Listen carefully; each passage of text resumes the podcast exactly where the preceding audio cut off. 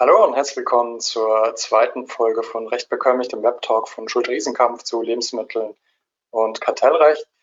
Ähm, ich begrüße alle äh, Teilnehmer. Ich begrüße natürlich vor allem meinen Gast, äh, Herrn Professor Lademann. Ökonom äh, aus Hamburg.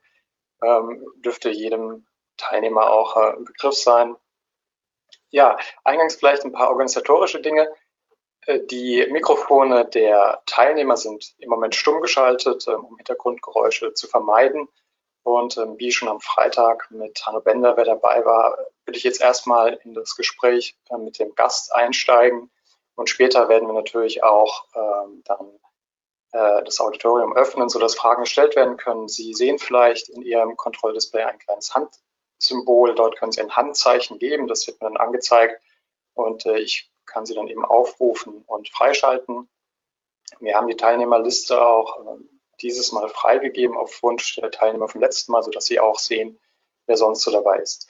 Sie können sonst auch, äh, wenn Sie unterwegs sind oder es laut im Hintergrund ist, äh, Fragen schriftlich eingeben, ähm, gerne auch mit allen teilen, sodass jeder sehen kann, was Sie gefragt haben. Dann werden wir uns den Fragen gerne später ähm, annehmen. Das zum Organisatorischen. Äh, dann nochmal herzlich willkommen und vielen Dank vor allem, Herr Professor Lademann, dass Sie sich heute hier Zeit genommen haben äh, für dieses, ja, vielleicht noch etwas ungewohnte Format. Aber ich hätte schon am Freitag bei Hanno Bender gesagt, ähm, ein bisschen ist es äh, wie ein äh, Podcast meines Erachtens, allerdings mit Bild- und Live-Beteiligung. Das macht den Reiz vielleicht aus. Wir hatten am Freitag eine sehr schöne Diskussion da noch und hoffen, dass wir das, und bin mir sicher, dass wir das heute auch zustande bekommen. Äh, ich muss Sie nicht äh, eigentlich groß vorstellen, aber ich will es gleich wohl tun. Ähm, mir ist äh, nämlich aufgefallen, Sie haben 1986 zum Thema ähm, Nachfragemacht des Lebensmitteleinzelhandels oder des Handels promoviert, wenn ich es richtig gesehen habe. Ähm, ich kann sagen, dass ich 1986 noch mit der Trommel im Weihnachtsbaum gelaufen bin und zwar nicht sprichwörtlich, sondern tatsächlich.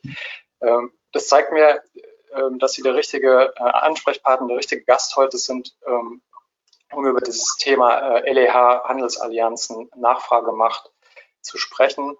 Ähm, Sie begleiten das Ganze jetzt ähm, seit ähm, Jahrzehnten, muss man sagen, und auch äh, immer sehr kritisch und sehr, sehr meinungsstark. Ich glaube nicht zur Freude von, von jedermann ähm, aber auf jeden Fall mit viel nützlichem Input auch für die kartellrechtliche Community.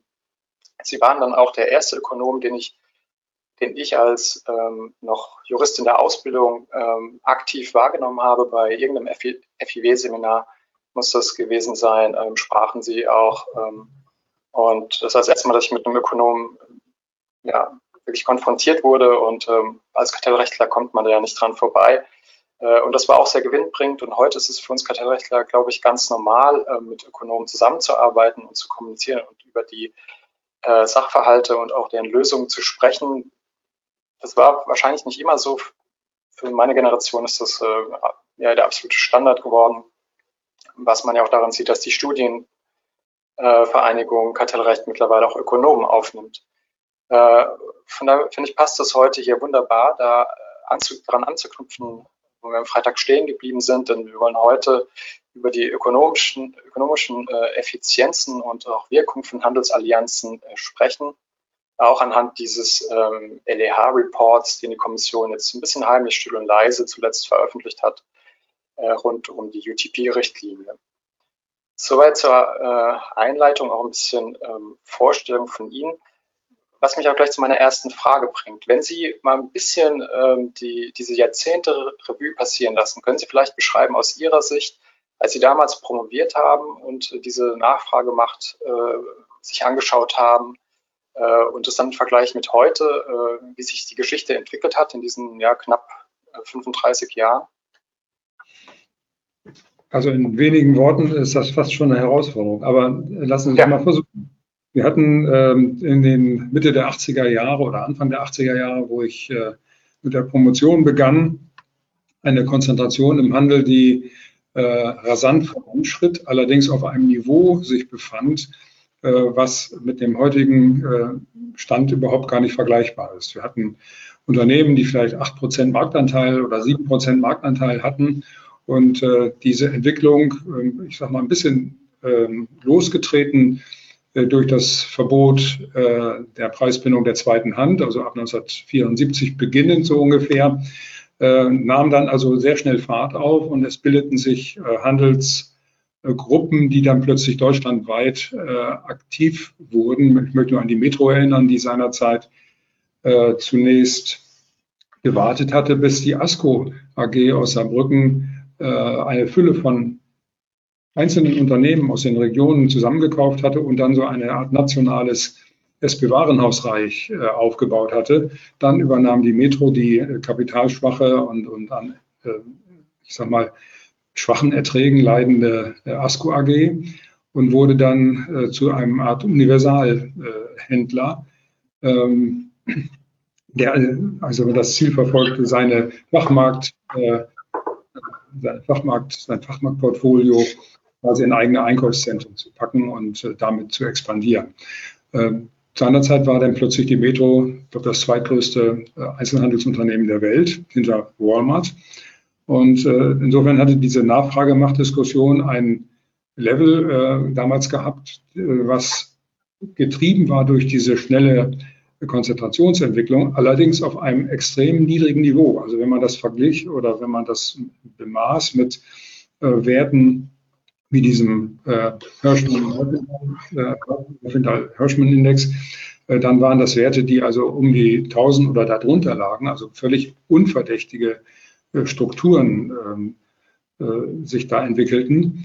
Äh, und das ist heute halt anders. Heute liegen wir eben halt bei knapp 2000 in der Konzentration und im LEH und damit also auf einem völlig anderen Niveau. Das heißt also, der Markt hat sich seitdem dramatisch äh, gedreht. Es gibt heute äh, im Großen und Ganzen vier äh, starke Player und den sogenannten Restwettbewerb. Und äh, diese, von dieser Strukturentwicklung ausgehend äh, hat sich natürlich auch der Beschaffungsmarkt in sehr starkem Maße gedreht.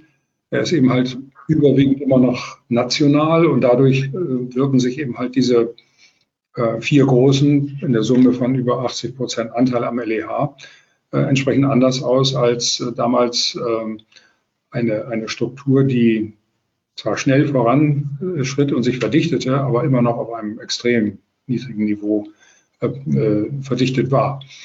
Das ist vielleicht der gravierende Unterschied. Und vor diesem Hintergrund der Entwicklung, jetzt haben Sie den aktuellen LEH-Report ja auch gesehen der Kommission. Welche Botschaft empfangen ähm, Sie da? Sehen Sie da was Neues? Was haben Sie da aus dem Report mitgenommen?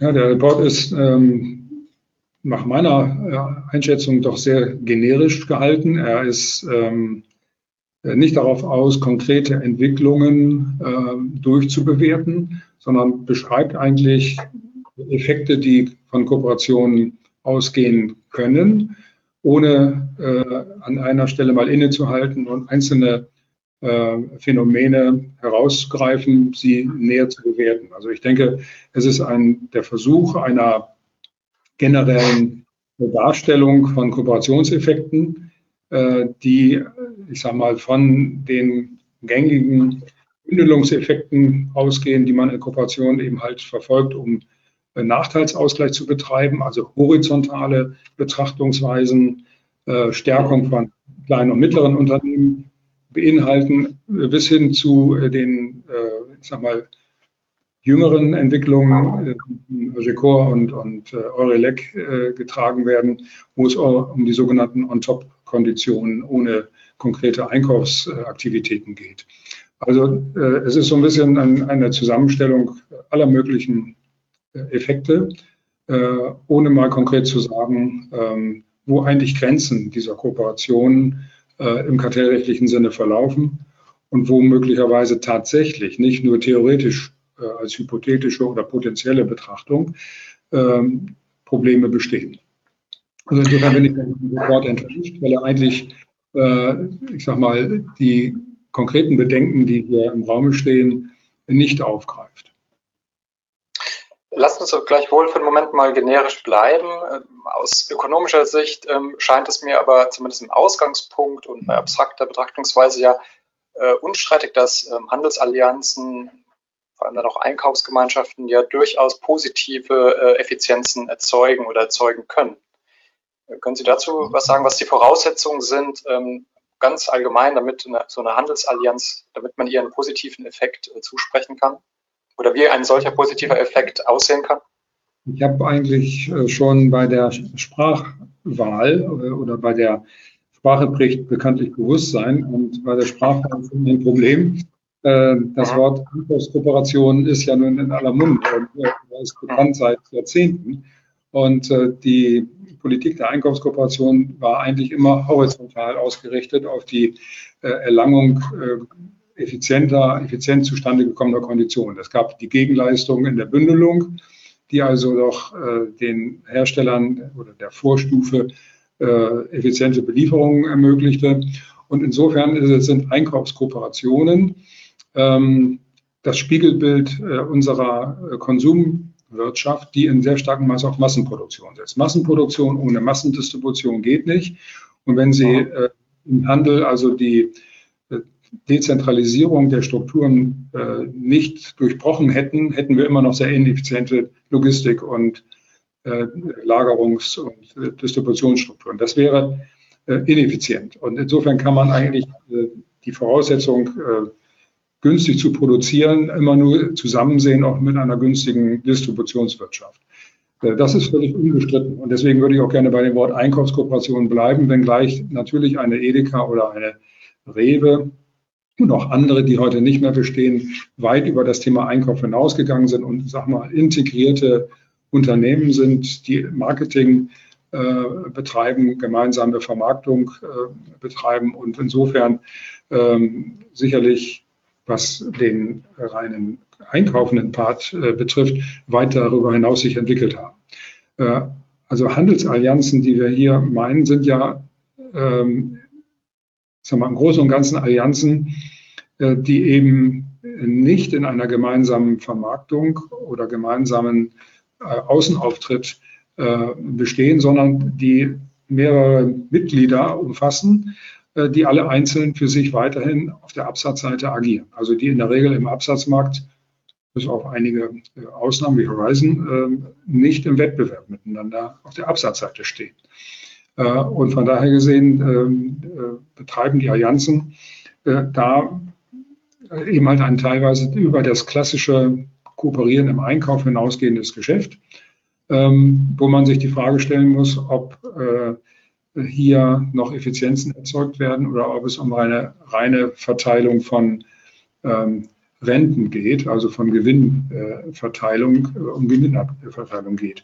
Äh, da muss man sicherlich nochmal gesondert drüber sprechen, aber ähm, um Effizienzen an sich, ähm, oder die drängen sich zumindest nicht sofort den, für den außenstehenden Betrachter auf, äh, lassen sich schon schwieriger identifizieren, wenn es also um solche Gebilde geht, die Märkte oder die, deren Leistung darin besteht, Märkte zu verschließen und damit den Herstellern den eigentlich ja schon bestehenden Marktzugang äh, zu erschweren.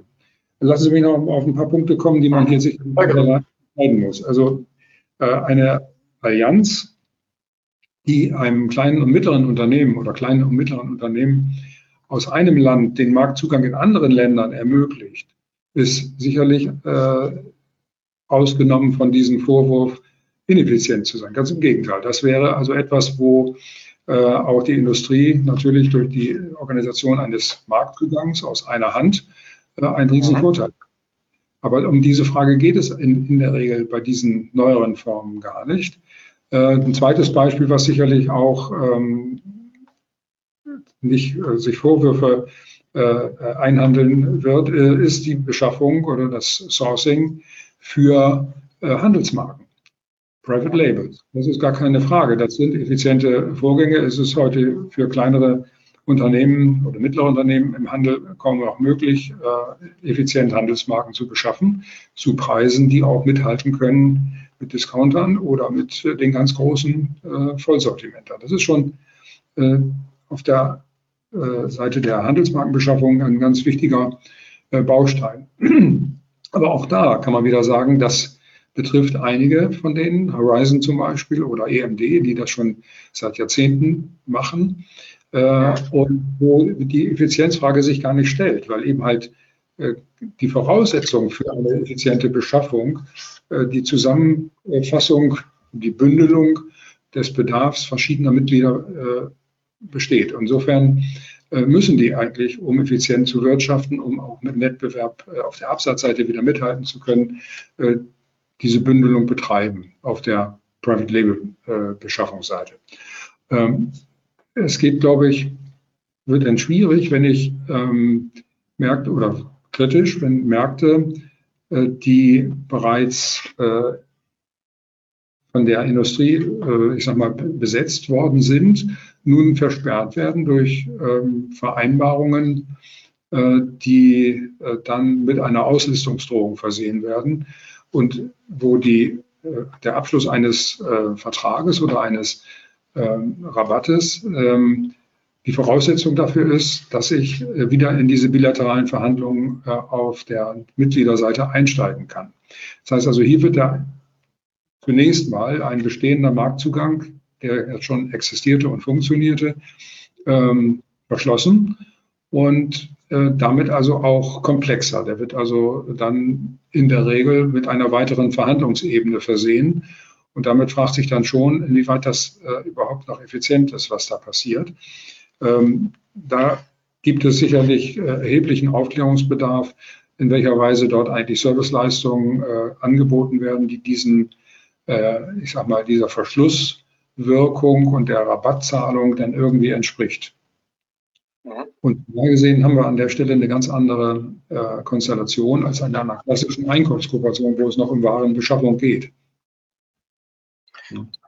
Okay, ist interessant. Also wenn ich es mal aus meiner Sicht versuchen darf einzuschätzen, Sie sagen, es gibt eben durchaus diese positiven ähm, Effizienzen, äh, zum Beispiel Marktzugang, wenn wir über ein kleineren, kleines oder mittleres Lebensmittelunternehmen sprechen, um eben Marktzugang zu bekommen über den nationalen Markt hinaus, auf dem man schon aktiv ist, die Möglichkeit eben auch über die europäischen Einzelhandelsallianzen in andere europäische Märkte reinzukommen.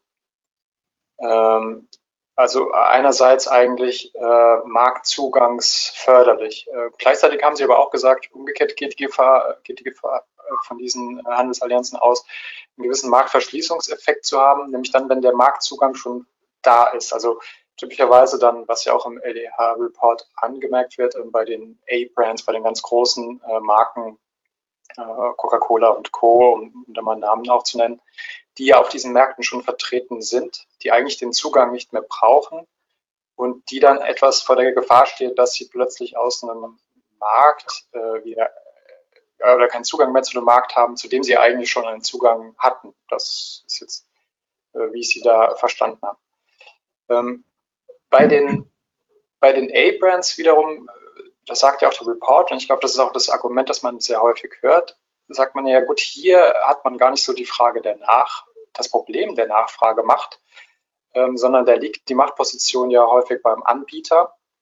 Und die ähm, auch europäischen Handelsallianzen helfen dabei, ähm, den Einkauf äh, zu vergünstigen, eben weil man den größeren Hebel hat. Äh, und das, diesen Einkaufsvorteil äh, würde man letztendlich ja an die Verbraucher weitergeben, sodass am Ende sogar eine Verbrauchereffizienz äh, entsteht. Wie bewerten Sie äh, dieses Argument? Also die entscheidende Voraussetzung für eine Effizienz äh, auf dieser Ebene wäre ja, äh, dass äh, diese Allianzen in der Lage wären, verbindliche Verträge abzuschließen, wo Konditionen und Preise dann entsprechend festgelegt werden. Ähm, die Beschaffung äh, wird aber nicht so weit auf diese Organisation delegiert, nach meinem Kenntnisstand zumindest, äh, dass genau diese Verträge zugunsten äh, äh, ihrer Mitglieder dort ähm, besorgt werden, sondern es sind Vorverhandlungen, die ja nur die Berechtigung offenbar beinhalten, im Anschluss an eine Rabattzusage, eine Zahlungszusage, ähm, dann Verhandlungen, bilaterale Verhandlungen mit den Mitgliedern aufzunehmen. Ähm, da, da, ist also mal drauf zu schauen, äh, was da für äh, Leistungen an der Ebene mit verbunden sind. Ähm, also Leistungen, die jetzt von der äh, Kooperationszentrale quasi als Gegenleistung geboten werden.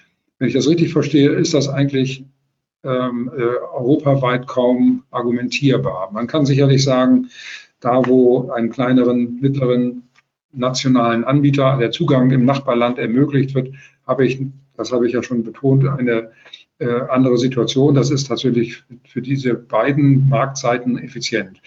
Ähm, wie sieht das aber dann aus, wenn dieser Marktzugang, wie wir eben ja hier gesagt haben, schon bestand und damit also die äh, Komplexität, die Verhandlungsführung verkompliziert und verteuert wird, äh, ohne dass eine Dienstleistung äh, oder ein Service geboten wird, äh, der für das jeweilige Land äh, dann auch wirklich passt. Ich weiß nicht, ob es heute sinnvoll ist, zum Beispiel Aktionsplanungen in mehreren Ländern gleichzeitig durch eine übergeordnete Zentrale äh, planen zu lassen, wenn man doch weiß, dass französische Märkte und französische Verbraucher ganz anders ticken als italienische oder deutsche.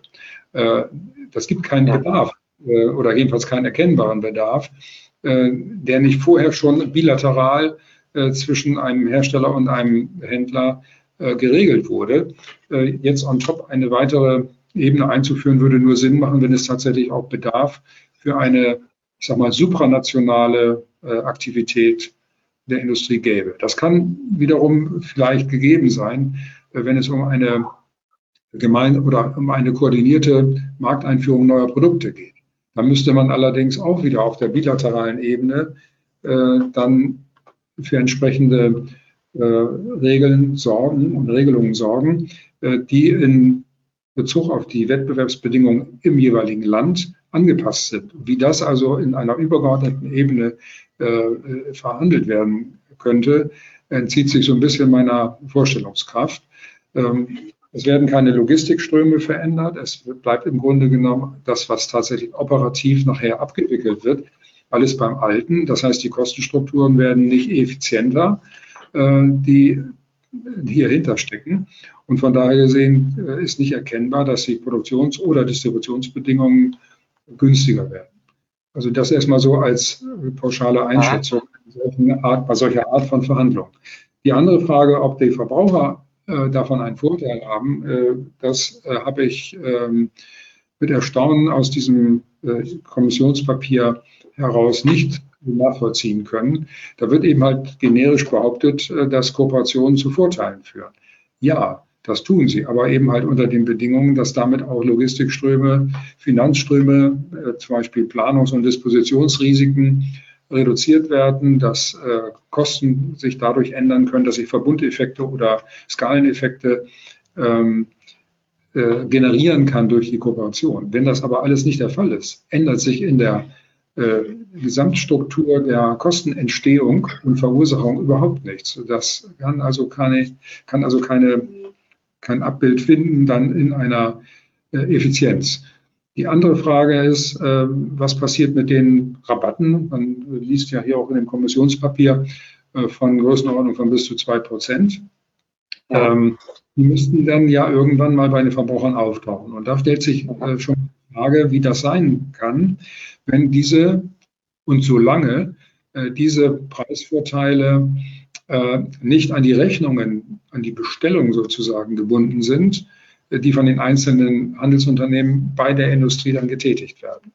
Äh, in dem Moment, wo ich das nicht als Rechnungsrabatt habe, stellt sich die weitere Frage, ja, wann kommen denn die Zahlungen und in welchem Kontext werden diese gewährt? Ähm, die meisten Organisationen sind eigenständige Gesellschaften, an denen die Mitglieder kapitalmäßig beteiligt sind. Das heißt, sie haben also ein eine Kapitalbeteiligung an einer solchen äh, internationalen Einkaufsorganisation. Und es gibt einen Gewinnverteilungsschlüssel, den wir alle nicht kennen, äh, aber uns vorstellen können, dass er nach äh, Einkaufsvolumina, nach Größe oder sonst wie oder nach Kapitalanteil halt funktioniert.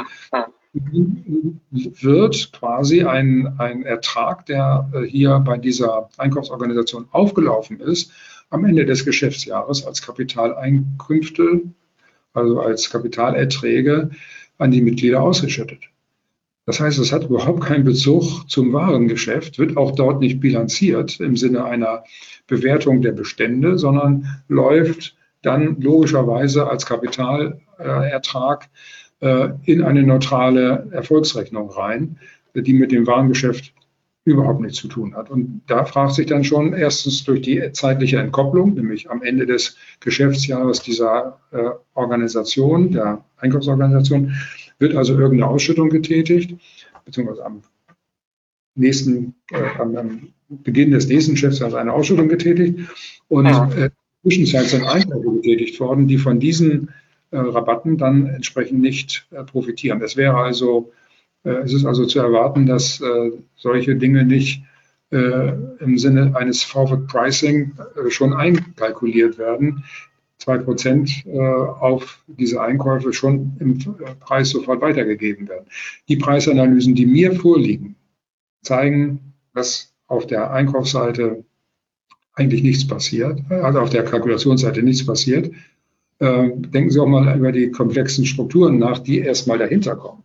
Es gibt irgendwo Zentralen in Italien, in Spanien, in Frankreich, in Deutschland, die verhandeln diese Konditionen, geben das an ihre nächste Ebene, die Großhandelsebene in der Regel weiter und die wiederum an Einzelhändler. Wie das dann irgendwann mal durchgestochen beim Verbraucher ankommen soll, ist alleine schon organisatorisch schwierig.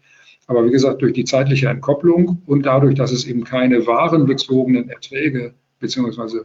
Äh, Nachlässe sind, die sich auf keine Eingangsrechnung wiederfinden, gehen wir davon aus, dass es äh, keine, keine Möglichkeit gibt, dass diese ähm, Nachlässe bei den Verbrauchern auftauchen. Man müsste es erstmal zeigen und beweisen, wie das gehen soll. Wie konkret dann ähm, dieses Geld, sage ich mal, weiter fließt und auch berücksichtigt wird in den Kalkulationen, wenn es dann auch um die ähm, Verkaufspreise geht. Das ist ähm, für Sie eine offene Frage derzeit. Für mich ist es noch auch eine Frage, da wo es äh, sofort in die Rechnung fließen würde, äh, würde ja. ich davon ausgehen, dass in der Tat eine Weiterleitung an die Verbraucher stattfindet.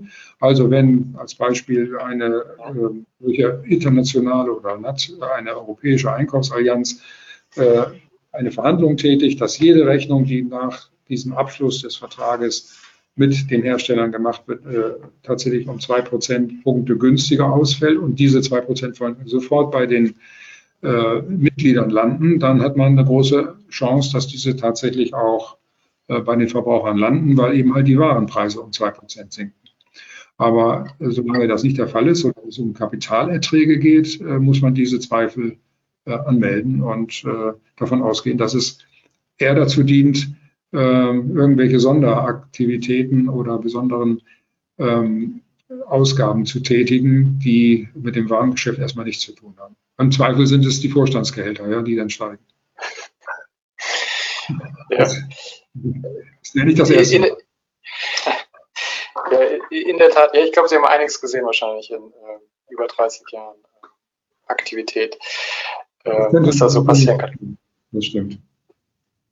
Ähm, Vielleicht haben Sie jetzt ganz gut herausgearbeitet, wo ein bisschen die Sollbruchstelle auch in diesem Report liegt, nämlich äh, abstrakt wird eben gesagt, und es wird dann auch auf einzelne Studien verwiesen, die eben sagen, naja, in der Einkaufsgemeinschaft, wenn es einen konkreten Preisvorteil beim Einkauf gibt äh, und wiederum Wettbewerb äh, besteht zwischen den äh, Einzelhändlern, äh, um, um die Verbraucher, dann werden diese Einkaufsvorteile eben auch zumindest teilweise weitergegeben, was ja auch, ich sag mal, auch für einen Nicht-Ökonom intuitiv ist, ja ähm, wenn ich eben günstiger einkaufe und ich habe Wettbewerb auf der nachgelagerten Stufe, dann äh, versuche ich in diesem Wettbewerb eben zumindest einen Teil, muss ich davon abgeben. Das ist ja wie Wettbewerb funktioniert, dann auch zum Vorteil des Verbrauchers. Ähm, ich glaube, dieser, dieser Fakt ist ja äh, unbestritten, steht eben auch so äh, in dem Report, aber es wird nicht ganz klar, wie diese, äh, gerade diese On-Top-Agreements, die mit den A-Brand-Herstellern äh, ausgehandelt werden wie die ihren Weg gehen bis hin zum Verbraucher. Das ist ähm, auch in dem Report, so wie ich ihn lese, eben ein, ein Missing Link. Ja? Und da wird er, glaube ich, einfach wenig, wenig konkret. Okay. Vielleicht, es, es, mag daran liegen, äh, Hintergrund des Reports war ja auch die Frage, ob ähm, LEH-Handelsallianzen auf europäischer Ebene reguliert werden müssen. Und es scheint mir so, die, die, die politische Antwort darauf ist nein, weil sie nicht per se und immer ähm, zu negativen Folgen führen müssen. Im Gegenteil, sie können, wie Sie selbst ja auch herausgearbeitet haben, positive Effekte haben.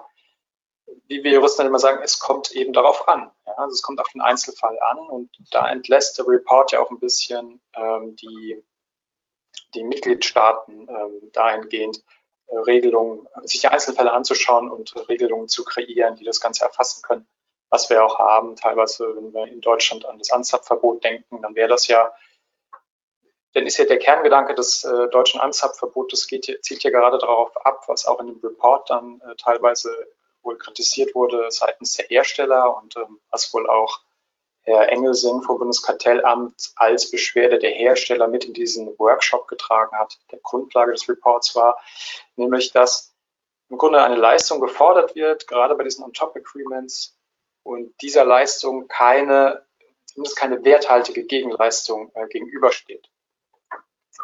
Äh, und hier wird der Report dann, glaube ich, relativ unkonkret und lässt das im Grunde offen und sagt, naja, das muss man dann eben im Einzelfall sehen rechtfertigt aber keine äh, äh, Regulierung. Was mich zu dem Thema bringt, was ich am Freitag auch mal angesprochen hatte, so wie ich das Kartellrecht erlebe in den letzten Jahren, bewegen wir uns eben weg von diesem reinen äh, Nachfragemacht-Thema, äh, also dass man den Handel eben betrachtet und sagt, im Grunde genauso wie bei der Angebotsmacht, wir brauchen für eine Marktbeherrschungsstellung einen Marktanteil von 40 Prozent, äh, dann können wir über Nachfragemacht reden und über Abbruch von Geschäftsbeziehungen. Und wir kommen immer stärker auch zur Überprüfung von, äh, von Verhandlungsmacht und von Verhandlungsergebnissen. Ja, das Anzapfverbot bietet dafür das Beispiel. Ähm, das OLG Düsseldorf hatte ja seinerzeit die Entscheidung des Amtes aufgehoben und gesagt, naja, das ist, das ist hartes Verhandeln. Ja, das gehört eben zum Geschäft. Der BGH war dann, doch zumindest etwas anderer Meinung, meinte dann, das ist kein hartes Verhandeln mehr, das, das ist dann untechnisch gesprochen nicht mehr fair. Ja. Ähm, und dahin bewegen wir uns, glaube ich. Ähm, wie sehen Sie denn die, die Position einerseits des Handels, andererseits äh, der Industrie und was glauben Sie, wie, wie kann man richtigerweise deren jeweilige Verhandlungsposition, auf die es hier dann eher ankommt bei dem Abgleich von Verhandlungsmacht, ähm, wie würden Sie die bewerten? Ähm, sind wir da mit der Marktanteilsbetrachtung, wie wir es bisher versucht haben, noch auf dem richtigen Weg? Ähm, sehen Sie da andere Möglichkeiten, das einzuschätzen? Also äh, die Marktanteilsbetrachtung würde ich nicht ganz als erledigt betrachten. Man könnte nämlich zum Beispiel äh, die wechselseitigen Marktanteile miteinander vergleichen. Äh, das war ein Ansatz, den ich mal in den 80er Jahren entwickelt hatte und äh, über Jahre hinweg fortgeschrieben habe, sodass man sehen, wie sich die Strukturen bilateral verhalten. Man kann also sozusagen aus einem Vergleich der wechselseitigen Ausweichalternativen ja auch auf Outside Options, also auf Handlungspositionen schließen. Ähm, also ganz so äh, äh, unerheblich ist das nicht. Ähm, gleichwohl stimme ich Ihnen natürlich zu, dass die äh, Marktstrukturen im Lebensmittelhandel weit von den 40 Prozent und damit von den Vermutungsschwellen äh, des Gesetzes entfernt sind. Ähm, das liegt aber auch daran, wie wir die Märkte abgrenzen. Wir haben natürlich eine Marktabgrenzung, mal das Gesamtsortiment und vermutlich auch erstmal zu Recht das Gesamtsortiment des LEH als einen Markt betrachtet. Äh, von daher komme ich dann eben nicht dazu, zwischen Handelsmarke und Markenartikel zu unterscheiden. Wenn man die Markenhersteller äh, fragen würde, würden die sagen, ja, ich kann ja gar nicht auf Aldi ausweichen, der hat ja ein paar Quadratmeter Regalfläche, äh, da habe ich gar keinen Zugang zu. Es war übrigens auch eine Feststellung der Kommission 2014, als äh, dort äh, untersucht wurde, äh, welche Rolle eigentlich die modernen Handelsentwicklungen, Handelsmarke, Konzentration und so weiter äh, für die Innovation bei der Industrie spielen. Dann hat man dort äh, übrigens gesagt, äh, insgesamt gäbe es gar kein Problem, aber äh, beobachtet wurde das am Beispiel von Spanien. Äh, dort ist der Discountanteil höher und dort gibt es eben halt wegen der Discounter und wegen des begrenzten Platzes äh, in den Regalen auch weniger neue Produkte. Man muss dazu wissen, und das, dass das den Teilnehmern, die heute am Webinar teilnehmen, auch bewusst ist, äh, dass diese Studie gemacht wurde ohne Einbeziehung des deutschen Marktes. Man hat also den Markt, der den größten Discountanteil in Europa hat, mal eben weggelassen. Und äh, nachdem man jetzt also diese spanische Beobachtung gemacht hatte, oh, da wo der Discountanteil höher ist, haben wir ein Problem, hätte man ja auch mal in Deutschland gucken können. Und äh, in Deutschland sieht man in der Tat, äh, und das ist nicht eine Feststellung, die ich jetzt getroffen habe, sondern die ich treffe ich vor dem Hintergrund äh, von Zahlen, die das ZUW in Mannheim für die Bundesregierung hält. beobachtet man eine abnehmende Innovationsrate mit steigendem Handelsmarkenanteil. Also der Befund, den die EU-Kommission hier vorgelegt hat, ist, äh, äh, ich sage mal, auf Sand gebaut, äh, ganz vorsichtig ausgedrückt. Und der beruhigt allerdings die Kommission immer noch, äh, auch äh, wenn man den, äh, wie heißt es, den Bericht jetzt liest, der hier zu den Einkaufsallianzen wurde, weil da auch immer wieder darauf hingewiesen wird, dass eigentlich bei den Innovationen nichts passiert. Also man muss meiner Ansicht nach in der Tat über die Marktanteile mal hinaus gucken. Es gibt ja auch, um das nur kurz zu erwähnen, den SEEC-Test, der ja nicht von der Marktbeherrschungsschwelle ausgeht, sondern von Fällen oder auf Fälle angesetzt wird, äh, die eben halt unterhalb der Marktbeherrschungsschwelle bereits eine Beeinträchtigung wirksamen Wettbewerbs äh, bedingen oder bewirken. Äh, also insofern gibt es schon auch andere Betrachtungsweisen über den Marktanteil, über die Strukturbetrachtung hinaus. Was man aber, glaube ich, ähm, stärker noch in Betracht ziehen sollte, und das hat die EU-Kommission ja auch in manchen Fusionsvorhaben gemacht, ist eigentlich der Anteil, den ein Hersteller an eine Spitzengruppe äh, oder ein einzelnes Unternehmen dieser Spitzengruppe äh, verkauft oder welchen Umsatzanteil einzelne Spitzengruppen am Umsatz einzelner Hersteller haben.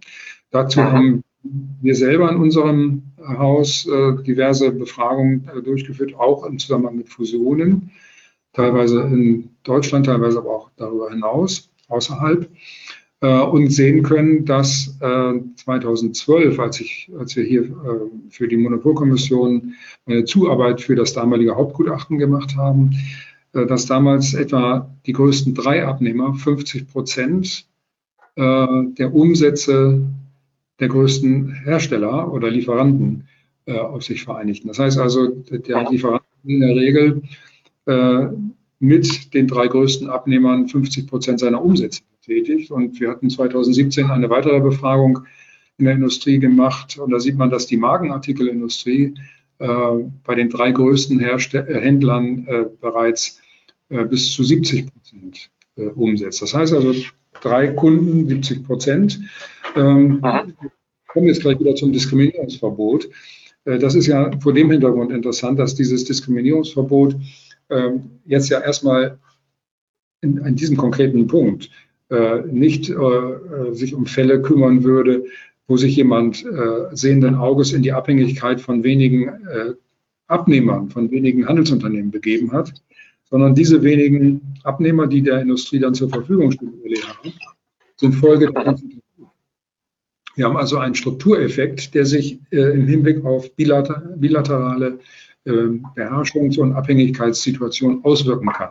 Das muss nicht bei jedem so sein, das ist völlig klar. Und auch die Industrie hat durch starke Marken gegebenenfalls ein Gegengewicht. Aber man muss immer bedenken, dass die Industrie ja nicht nur daraus besteht, äh, A-Marken zu produzieren, sondern in der Regel neben diesen A-Marken noch viele Zweitmarken äh, führt, die eben halt auch verkauft werden wollen, die auch irgendwo in den Regalen stehen bis hin zu den Herstellern, die nicht nur Marken produzieren, also Handel, äh, Markenartikel produzieren, sondern zweipolig aufgestellt sind und neben dem Markenartikel auch Handelsmarken produzieren. Das heißt also, äh, mit, der, mit dem Must-Have-Product äh, kann man äh, eigentlich diese Diskussion äh, nicht erschüttern. Es, die Industrie ist in größerem Maße auf den Zugang in den Handel dann angewiesen, als man denkt. Stellen Sie sich Folgendes vor. Der Größte hat 2012 nach unserer damaligen Befragung, die der Monopolkommission vorliegt, äh, einen Anteil von etwa 25 Prozent am Umsatz eines Herstellers. Da kann man sagen, das betrifft fast alle großen Hersteller, aber auch die mittelgroßen. Jetzt 15 und der dritte hatte 10. Heute ist dieser Anteil, wie gesagt, höher. Es geht eher in Richtung 30, Entschuldigung, 30, äh, 20, 15. Und äh, von daher gesehen äh, kann man also auch mit der Nummer drei äh, eigentlich dessen Umsätze nicht verlieren, weil die Möglichkeit, das zu kompensieren durch Geschäfte mit anderen Händlern, die Möglichkeiten sehr begrenzt sind. Sie können also eine Befragung oder ein Teil der Befragung richtete sich darauf, welche Dynamik eigentlich Hersteller bei der eigenen Umsatzgenerierung mit neuen Kunden, mit neuen Produkten pro Jahr haben. Und der Durchschnitt liegt ungefähr bei 8 bis 10 Prozent. Das heißt also, die können 8 Prozent relativ gut kompensieren. Die drei größten haben alles Anteile heute, die bereits darüber hinaus sind. Und das betrifft nicht nur zwei, drei große, das betrifft also weite Teile der Industrie. Und damit ist äh, ein Thema, das früher immer mal behauptet wurde, als ich damit begann in den 80er Jahren, nämlich die Unverzichtbarkeitsthese, äh, eigentlich wieder äh, aktuell. Denn ähm, diese drei großen, vier großen sind eigentlich unverzichtbare Geschäftspartner. Und äh, der, die Industrie ist in dem Zusammenhang doch äh, nicht durchgängig nur mit Topmarken versehen, die der Handel auch braucht, sondern er kann durchaus, wie man das ja bei der Ausrüstung von Nestle gesehen hat, 14 Wochen lang auf solche Produkte auch gerne mal verzichten. Hm. Äh, ist interessant. Ähm, bevor ich das jetzt selbst kommentiere, ich habe gesehen, ähm, Herr Bayer hat sich ähm, gemeldet und ich glaube, ähm, er kann da viel besser aus Sicht des Handels auch vielleicht was zu sagen. Herr Bayer, ich schalte jetzt Ihr Mikrofon frei ähm, und Sie können sich dann, können Ihren Wortbeitrag dann vorbringen. Hallo, Herr Bayer. Ja, einen wunderschönen guten Morgen in die Runde. Morgen, Herr Professor Lademann, hallo Herr Dr. Küstner, erstmal vielen Dank. Für die Einladung. Ähm, ich erhebe nicht den Anspruch, äh, für den deutschen Handel zu sprechen, ganz bestimmt nicht. Äh, ich, äh, ich scheue mich auch vor jedweden Pauschalierungen. Ähm, ich sehe aber doch ein paar Punkte jetzt, äh, die ich hier so mitgenommen habe, ähm, wo ich mich nicht länger äh, zurückhalten kann. Ähm, ein paar Punkte, wie gesagt, ich spreche nicht äh, für irgendwelche Unternehmen, sind meine ganz persönlichen eigenen Eindrücke, die ich hier schildere. Ja? Also diesen Disclaimer muss ich noch machen, den man normalerweise eher vom Kartellamt kennt. Aber gut. Ähm, Herr Lademann, Sie haben ein paar Sachen gesagt, ähm, wo ich einfach nicht, die ich nicht unwidersprochen stehen lassen will und kann. Also zum einen ähm, scheue ich mich immer und ich denke, da sind alle Juristen ähm, gleich äh, vor Pauschalierung. Das sagt auch der JSC-Report. Ähm, es war hier immer die Rede von den Handelsallianzen. Es gibt nicht die Handelsallianzen. Die Handelsallianzen sind grundverschieden. Es geht von A bis Z gibt es ganz, ganz unterschiedliche Fälle. Und ich, ich denke, wir alle sind wirklich sehr gut beraten, ähm, uns vor Pauschalierung, ähm, Pauschalierung einfach zurückzuhalten. Die gehen immer fehl. Ja, also es gibt einfach nicht die Handelsallianz. Das ist Quatsch. Ähm, dann, Herr Lademann, haben Sie gesagt, ähm, der JSC-Report bliebe ja so im Wagen und würde nicht auf einzelne Effekte eingehen. Nun ja, mh, er befasst sich ja schon mit relativ konkret mit Themen wie den immer wieder, immer wieder behaupteten ähm, Wasserbett- und Spiraleffekt ähm, mit äh, Information Exchange und Price Fixing. Es gibt ja schon einige ganz konkrete ähm, Punkte, die dort aufgegriffen werden.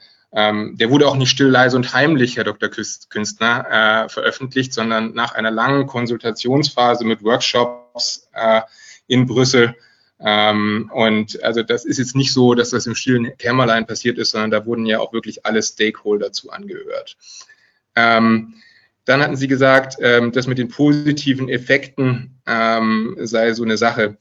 Naja, mh, also der JRC-Report bestätigt ja auch, dass äh, ERAs äh, helfen, äh, Retail Alliances helfen, ähm, zum Beispiel den gemeinsamen europäischen Markt zu fördern. Wir gehen hier über Territorial Supply Constraints.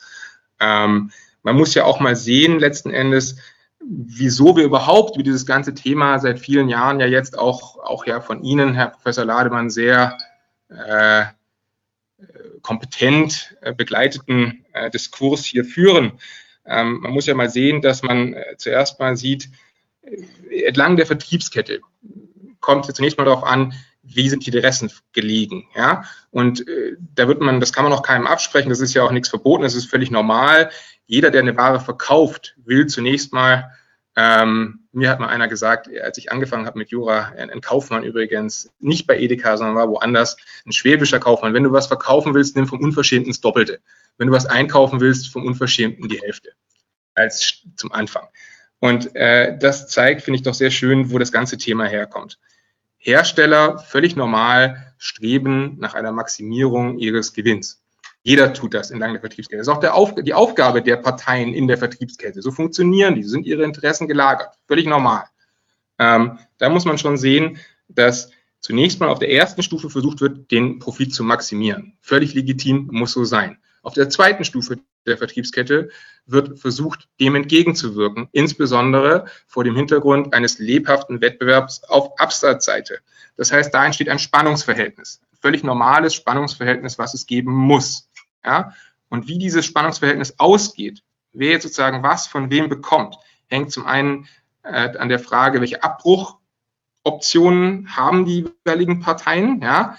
Ähm, wie sind die gegenseitigen Abhängigkeiten da, ja, und da gibt es einfach gegenseitige Abhängigkeiten.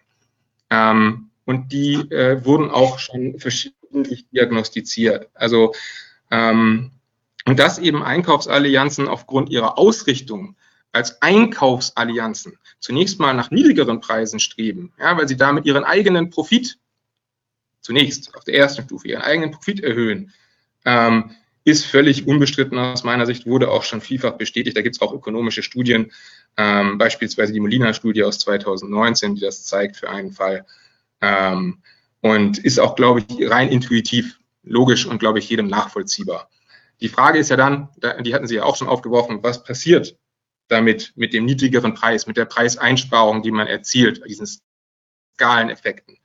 Ähm, und ähm, das ist sicherlich dann äh, eine, äh, eine interessante Frage. Ähm, ich glaube schon, dass aus meiner ganz persönlichen Sicht European Retail Alliances viele Effizienzen bewirken. Ähm, das fängt an, wie gesagt, bei der Beseitigung von Territorial Supply Constraints, äh, bei, der, bei Preissenkungen, bei einer besseren äh, Koordinierung von Mengensteuerung ähm, über Länder. Ähm, Sie können Innovationsanreize setzen. Das äh, stammt jetzt nicht von mir, sondern von einem Kollegen von Ihnen, Herr Professor Lademann, dem Herrn Galbraith ähm, und beispielsweise auch dem DICE. Ähm, sie erhöhen äh, Wettbewerb auch der Absatzseite, der dadurch gefördert wird. Und äh, last but not least, äh, was mir in dem Kontext noch wichtig ist, Herr Lademann, Sie sagten vorhin, ähm, nachdem ja mittlerweile also die EU-Kommission zweimal bestätigt hat, dass Retail Alliances auch durchaus wettbewerblich förderliche Effekte haben, ähm, der 2014er Effekt habe Deutschland nicht berücksichtigt. Äh, da blicke ich Sie doch mal, da bitte ich Sie doch mal einen Blick zu werfen auf Seite 48 dieses Berichts. Ähm, dort wird explizit äh, auf die Handelsmarkensituation in Deutschland Bezug genommen. Ähm, vielleicht ist Ihnen das entgangen. Ähm, das mal so in einer, in einer Roundup. Aber ähm, wie gesagt, äh, Case by Case bitte und fair bleiben. Dankeschön. Ja, vielen Dank, Herr Bayer. Ähm, ich glaube, ein wichtiger Input, wichtige Rückmeldung ähm, aus Sicht von Herrn Bayer, nicht aus Sicht des Handels. Herr Lademann, wollen Sie darauf ja, da würde sagen? ich gerne, darauf antworten, weil ich das Gefühl hatte, dass Herr Bayer äh, meinen Gedankenansatz vorhin äh, nicht geteilt oder nicht verfolgt hat. Ich habe überhaupt gar nicht von Pauschalierung gesprochen, sondern von Geschäftspraktiken, die ich für kritisch halte. Und diese Geschäftspraktiken kommen halt vor. Äh, Pauschalierung würde man dann begehen, wenn man jede äh, einzelne äh, Handelsallianz als gleichartig und gleich handelnd mit anderen bezeichnen würde. Genau das habe ich vermieden, sondern ich habe versucht, Geschäftspraktiken zu beschreiben, die effizient sind und solche, die fraglich sind. Wir wissen, ich hatte auch mehrfach betont, dass wir gar nicht alles wissen über diese Geschäftspraktiken. Wir ähm, erfahren manche Dinge von der Industrie. Von Ihnen erfahren wir immer, äh, das war ja auch bei unserem Wettbewerbstag eine Äußerung von Ihnen, dass das äh, hocheffiziente Gegenleistungen gibt. Aber welche Art Gegenleistungen tatsächlich gehandelt werden, ist bis heute irgendwie äh, Ihr Geheimnis geblieben. Ähm, ich will da vielleicht noch zwei, drei Punkte ergänzen, weil ich das für äh, eben halt doch generisch äh, halte und nicht für spezifisch. Äh, also denken Sie bitte immer daran, ich äh, beschäftige oder habe mich eigentlich nur geäußert zu bestimmten Geschäftspraktiken, die ich als kritisch ansehe. Äh, und möchte mich jetzt auch gar nicht über den Spiraleffekt oder Waterbed-Effekt hier auslassen. Beim Spiraleffekt könnte man einiges dazu sagen, der ist beobachtbar. Ähm, aber dass ERAS ähm, so pauschal, wie Sie es jetzt wieder ausgedrückt haben, den gemeinsamen Markt befördern, ist für mich äh, auch nicht nachvollziehbar. Zumindest die Geschäftspraktiken, von denen ich gesprochen hatte, äh, die ich als kritisch bewertet habe, sorgen eigentlich nicht für einen Abbau von irgendwelchen Beschränkungen, die zwischen den Ländern noch bestehen. Ähm, es geht ja weiterhin darum, bilaterale Vereinbarungen mit den jeweiligen Landesgesellschaften mit, mit, den jeweiligen Partnern in den Ländern zu, zu treffen. Ähm, die, das Thema wechselseitige Abhängigkeiten sehe ich sehr wohl auch. Äh, allerdings sind die sehr asymmetrisch verteilt. Das muss man eben halt auch sehen. Ähm, sicherlich ist es bei Coca-Cola äh, etwas andere Situation. Der ist eben halt auch bestimmter Instrumente äh, beraubt, er als beherrschend äh, wird im äh, Cola-Segment und dadurch äh, bestimmte Kopplungen äh, seiner Verkäufe nicht durchführen darf, um zum Beispiel den Handel zu disziplinieren. Ähm, vielleicht sollten wir noch äh, das Thema äh, Gewinnverteilung mal ansprechen. Ähm, die Hersteller maximieren den Gewinn, die Händler machen das natürlich genauso. Und das ist im Wesentlichen erstmal eine horizontale Fragestellung. Natürlich gibt es einen Einfluss des, ähm, äh, der Nachfragemacht oder der Angebotsmacht auf die Verteilung der Gewinne. Das ist völlig äh, klar. Äh, insofern gibt es eine vertikale Dimension im äh, Bezug auf die Gewinnverteilung.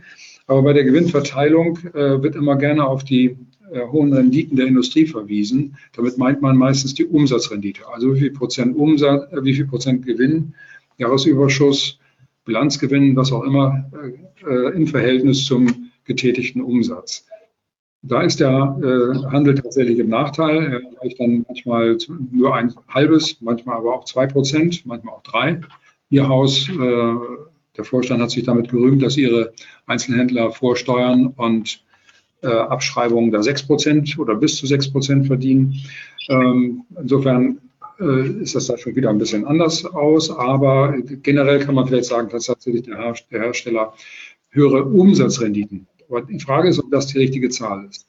Ähm, wir haben das mal analysiert. Ähm, der, der, Handel entzieht sich ja weitgehend in der Betrachtung, weil er eben halt äh, nicht börsennotiert weil die Aktiengesellschaft vernünftige Geschäftsberichte auf den Tisch legen muss, sondern äh, hier ganz andere Strukturen herrschen und damit also die äh, Einsichtsfähigkeit oder die Einsicht in die Kapitalstrukturen, die Einsicht in die äh, Gewinnentwicklungen dieser Unternehmen äh, sehr viel schwieriger ist als äh, im europäischen Ausland. Und wenn Sie das mal vergleichen, dann stellen Sie fest, dass die Eigenkapitalrenditen äh, sehr wohl vergleichbar sind.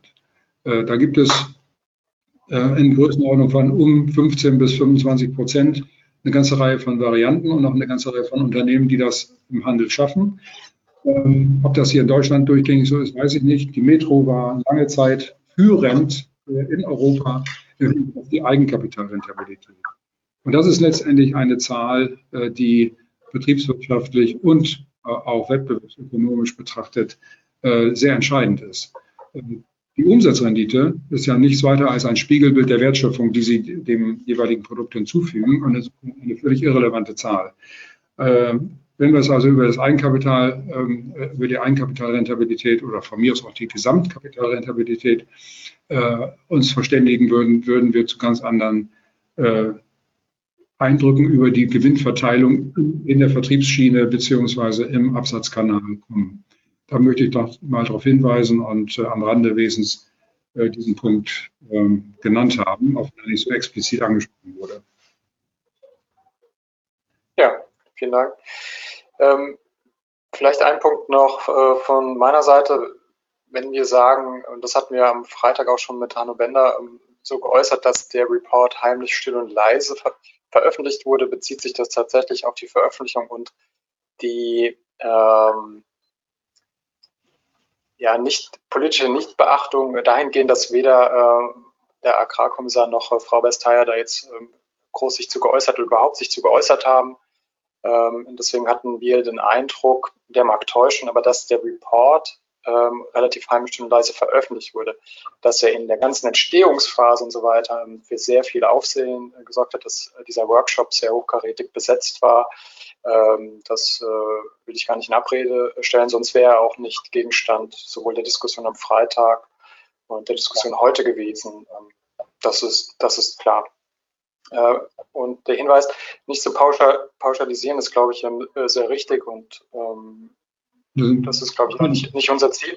Aber das ist eben auch genau, ähm, und Herr Bayer hat es richtigerweise angesprochen, ja, die, die, die Frage, ähm, die entsteht, wenn es um die Verhandlungen, konkreten Verhandlungen geht zwischen eine, äh, einem Hersteller und äh, einem Händler oder einer Handelsallianz, wo die individuellen Druckpunkte liegen ähm, eines auch No-Deal-Szenarios. Also äh, wenn wir eben sagen, wir, wir gehen mit Anzapfverbot und auch den ganzen nationalen Regelungen, und ich hoffe, dass wir im Laufe ähm, weiterer Folgen ähm, dieses Web Talks äh, uns auch andere Länder anschauen können, wie es dort geregelt ist, weil wir dort eben sehr national, mitgliedstaatlich geprägt individuelle Regelungen haben, äh, die eben stärker auf äh, die Verhandlungsergebnisse und die Ausnutzung von Verhandlungsmacht in Abgrenzung zu Nachfragemacht äh, abstellen.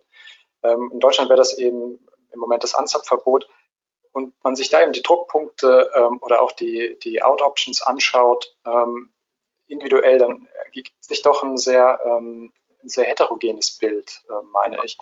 und Herr Lattermann, hat, Herr Lattermann hat es auch schon angesprochen, solange wir eben in diesem alten System verharren, mit den 40 Prozent Marktanteil bedeutet, äh, Stellung und so weiter, werden wir immer die Situation haben, dass wir bei einem Anbieter, und wir gehen jetzt nochmal äh, zu äh, Coca-Cola zurück, einfach weil es auch in Frankreich ja aktuell diesen Fall gab, der des Abbruchs äh, Lieferbeziehungen durch Coca-Cola äh, mit äh, dem Gerichtsurteil, dass Coca-Cola weiter liefern muss einstweilen, bis man sich geeinigt hat. Dort wäre es sehr, sehr einfach, äh, wahrscheinlich kartellrechtlich, das einzufangen, dass wenn Coca-Cola sagt, okay, wir beliefern euch nicht mehr mit unserem Hauptprodukt, äh, wenn ihr uns nicht auch gute Konditionen für äh, Nebenprodukte gibt, mit denen wir neu in den Markt rein wollen, ähm, dann wäre der Vorwurf und wahrscheinlich auch der begründete Vorwurf der, der ähm, missbräuchlichen Kopplung ja Bündelung sehr schnell im Raum und ähm, wahrscheinlich eben auch aus guten Gründen, während wir umgekehrt beim Handel, wenn der Handel eben mit Auslust, Auslistung droht, ähm, wir da eine gewisse kartellrechtliche Asymmetrie ähm, haben. Solange es eben nicht auf Absprachen beruht, solange es kein Boykottaufruf nach 21 GWB ist, was ja in diesen äh, Handelsallianzkonstellationen auch ähm, eine spannende Norm ist, muss man sagen. Das deutsche Recht findet hier ja, Kartellrecht findet hier Anwendung, wenn der deutsche Markt betroffen ist, unabhängig von der, von der Rechtsform und dem Sitz der, der Handelsallianz. Ähm, und wenn man sich das eben anschaut, meine ich, dass wir bei dieser nuklearen Option, die Handel und Hersteller ja haben, nämlich das No-Deal-Szenario, äh, doch eine gewisse Asymmetrie entsteht, ähm, weil sich vielleicht Coca-Cola deutlich äh, schlechter dagegen wehren könnte. Ähm, man hat es vielleicht bei Nestle auch ein Stück weit gesehen. Wenn der Handel sagt, na, dann ähm, listen wir euch mal eine Zeit lang, äh, eine Zeit lang aus. Ja. Glaube, da muss man eben sehen, wie viel finanzieller Verlust steht bei so einer Auslistung oder bei einem No-Deal, um es mal neutral zu formulieren, ähm, für den Hersteller im Raum und wie viel ähm, Geld steht da für den Händler im Raum, der ein ganzes Sortiment verkauft und ja nicht jetzt hier sein Geschäft einstellen müsste, ähm, weil er eine Zeit lang eine bestimmte Marke nicht im Sortiment hat. Und ich glaube, dass wir eine deutliche Bewegung sehen werden ähm, in diese Richtung, auch bei den kartellrechtlichen Fällen. Hängt natürlich davon ab, inwiefern die Wettbewerbsbehörden Lust darauf haben, sich da einzumischen. Es gab ja von Herrn Mund mal die, die, die Äußerung, ähm, wir mischen uns nicht in die Verhandlungen der Großen äh, ein. Wir werden aber auch mit der 10. GBB-Novelle eine Änderung haben im 20 Absatz 1 bei der relativen Marktmacht, ähm, die eben diesen KMU, kleinere und mittlere Unternehmen, diesen Vorbehalt verliert, und äh, ich glaube, dass wir da eine neue Vermessung sehen werden, eben auch bei den großen äh, Anbietern, den großen Herstellern in der Lebensmittelindustrie oder in der Konsumgüterbranche allgemein gesprochen. Äh, und die Frage, inwiefern eben eine angedrohte, eine angedrohte Auslistung ähm, von Seiten der Händler ähm, nicht zu einem Abhängigkeitsverhältnis ähm, führt nach 20 Absatz 1. Ähm, das wird einfach spannend zu sehen sein, ob es da Fälle geben wird, äh, ob das Kartellamt die aufnimmt, wie es damit umgeht. Aber ich glaube, dass die Zukunft äh, sich eher in diesem Bereich der Verhandlungsmacht und äh, dem Verhandlungsungleichgewicht anhand der konkreten spezifischen Fälle und eben nicht abstrakt ähm, gesehen bewertet. Und sicherlich auch eine spannende Spielwiese dann für die ökonomische Betrachtung. Ja, ich denke, dass Sie das äh, zu Recht angesprochen haben und ähm, man muss hier, glaube ich, aber die Verbindung zwischen Diskriminierungsverbot und Marktbeherrschung beziehungsweise engeren Strukturen sehen. Wir haben ja diese äh, möglichen Abhängigkeitspositionen nicht nur deshalb, weil es ähm, sagen wir, durch strategische Fehlentscheidungen äh, dazu gekommen ist, dass ein einzelner Hersteller von einem Abnehmer äh, abhängig ist. Das gibt es äh, sicherlich auch immer wieder, äh, dass er sich seine Kapazitäten ausgerichtet hat auf die Entwicklung eines einzelnen Unternehmens oder vielleicht auch eine, einiger weniger. Aber hier haben wir den, die Besonderheit, dass eben halt der Markt auf der Absatzseite des, der Industrie äh, immer enger wird, also insofern strukturell äh, beeinflusst äh, wird und strukturell damit also auch die Abhängigkeit äh, größer wird. Dieses Thema Unverfügbarkeit eines Abnehmers äh, resultiert eben daraus, dass dessen Abbruchoption äh, oder dessen Abbruchrisiko darin besteht, dass er als Beispiel ähm, zwei Prozent seines Gesamtumsatzes in Frage stellt.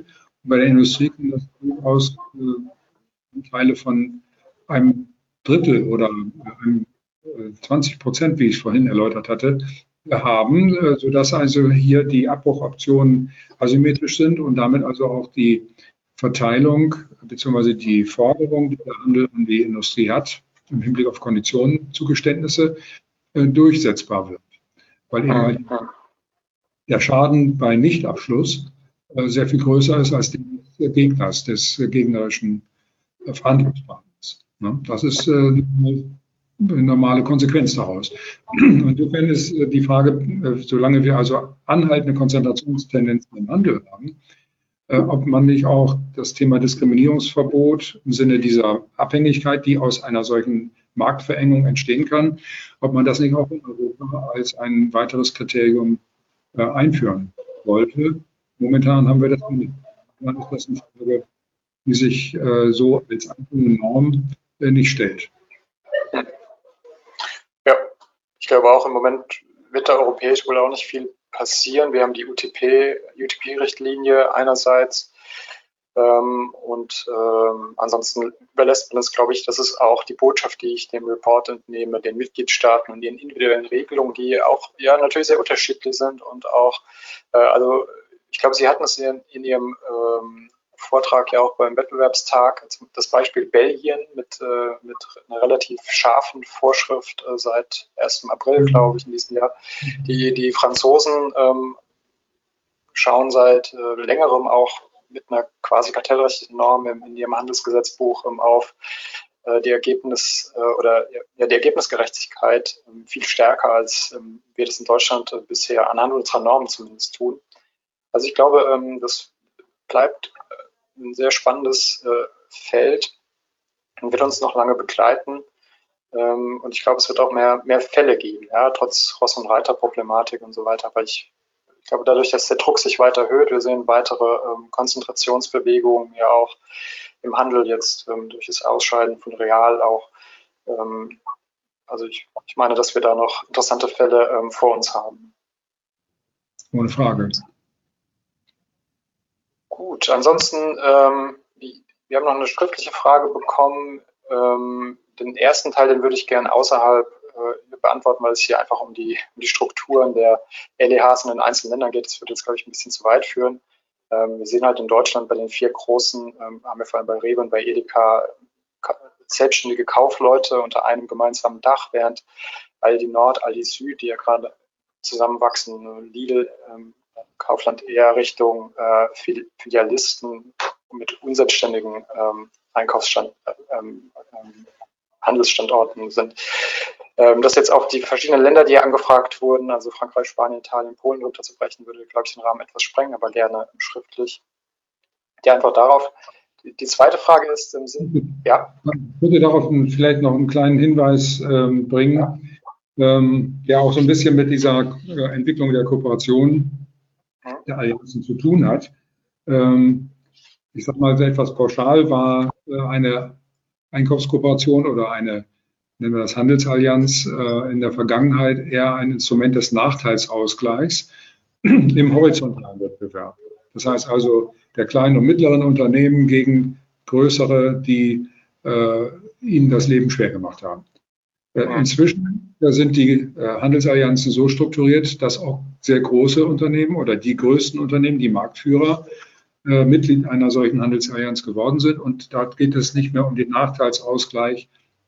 Hat Herr Bayer ja eben im Prinzip auch gerade gesagt, horizontaler Ebene im Wettbewerb von Rewe und Edeka oder Kaufland, sondern da geht es um in sehr starkem Maße auch um die Verteilung der Gewinne oder der Wertschöpfung zwischen Industrie und Handel, also ein vertikaler äh, Aspekt, der hat äh, in der Vergangenheit nicht so eine große Rolle gespielt.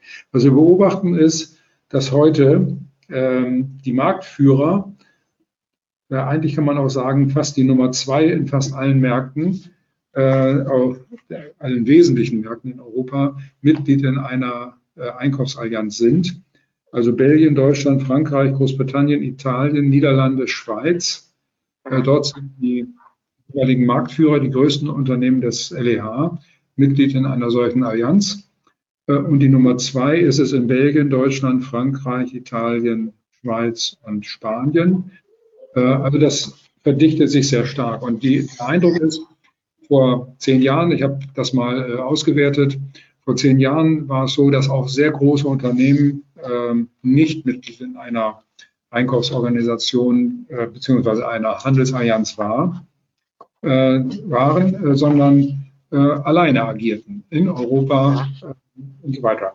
Und wenn man sich das anschaut, ich will hier gerade mal in einer Präsentation blättern, äh, dann stellt man fest, dass heute eigentlich fast alle Unternehmen Mitglied in einer Einkaufskooperation sind, alle führenden Unternehmen und damit also so eine Art Sog ausgeht, der dann eben halt zur Bildung von Einkaufsallianzen über ganz Europa hinweg führt. Ich habe das mal versucht zu rechnen. In der Schweiz wird ungefähr, wird ungefähr äh, knapp 90 Prozent des Umsatzes durch Unternehmen getätigt, die irgendwie Mitglied in einer Einkaufsallianz sind, in einer Handelsallianz sind.